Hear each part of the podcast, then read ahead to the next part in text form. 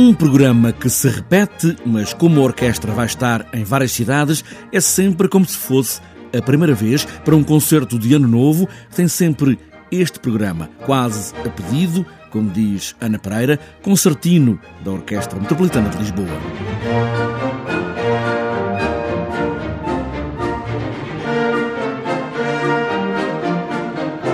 A forma do programa é mais ou menos tradicional, ou seja, anda um pouco à volta das valsas e das polcas.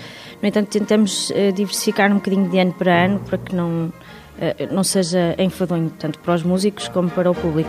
No entanto, continua a haver aquelas uh, emblemáticas como a Marcha Radetzky ou mesmo o Danúbio Azul. Este ano teremos algumas valsas diferentes, como a Valsa das Flores ou mesmo o Trepac do, do Quebra-Nozes também teremos umas danças lavas de Vorjak, mas uh, o programa anda é um programa tradicional vienense à volta de valsas e polcas. A tradição vienense que marca o concerto de Ano Novo, ou melhor será dizer, os concertos em quatro cidades do país, e no último, na Figueira da Foz, há uma peça a estrear, mas os concertos mantêm a tradição. O programa é estabelecido para todos, exceto um que é na Figueira da Foz, onde iremos também interpretar uma obra de David Souza.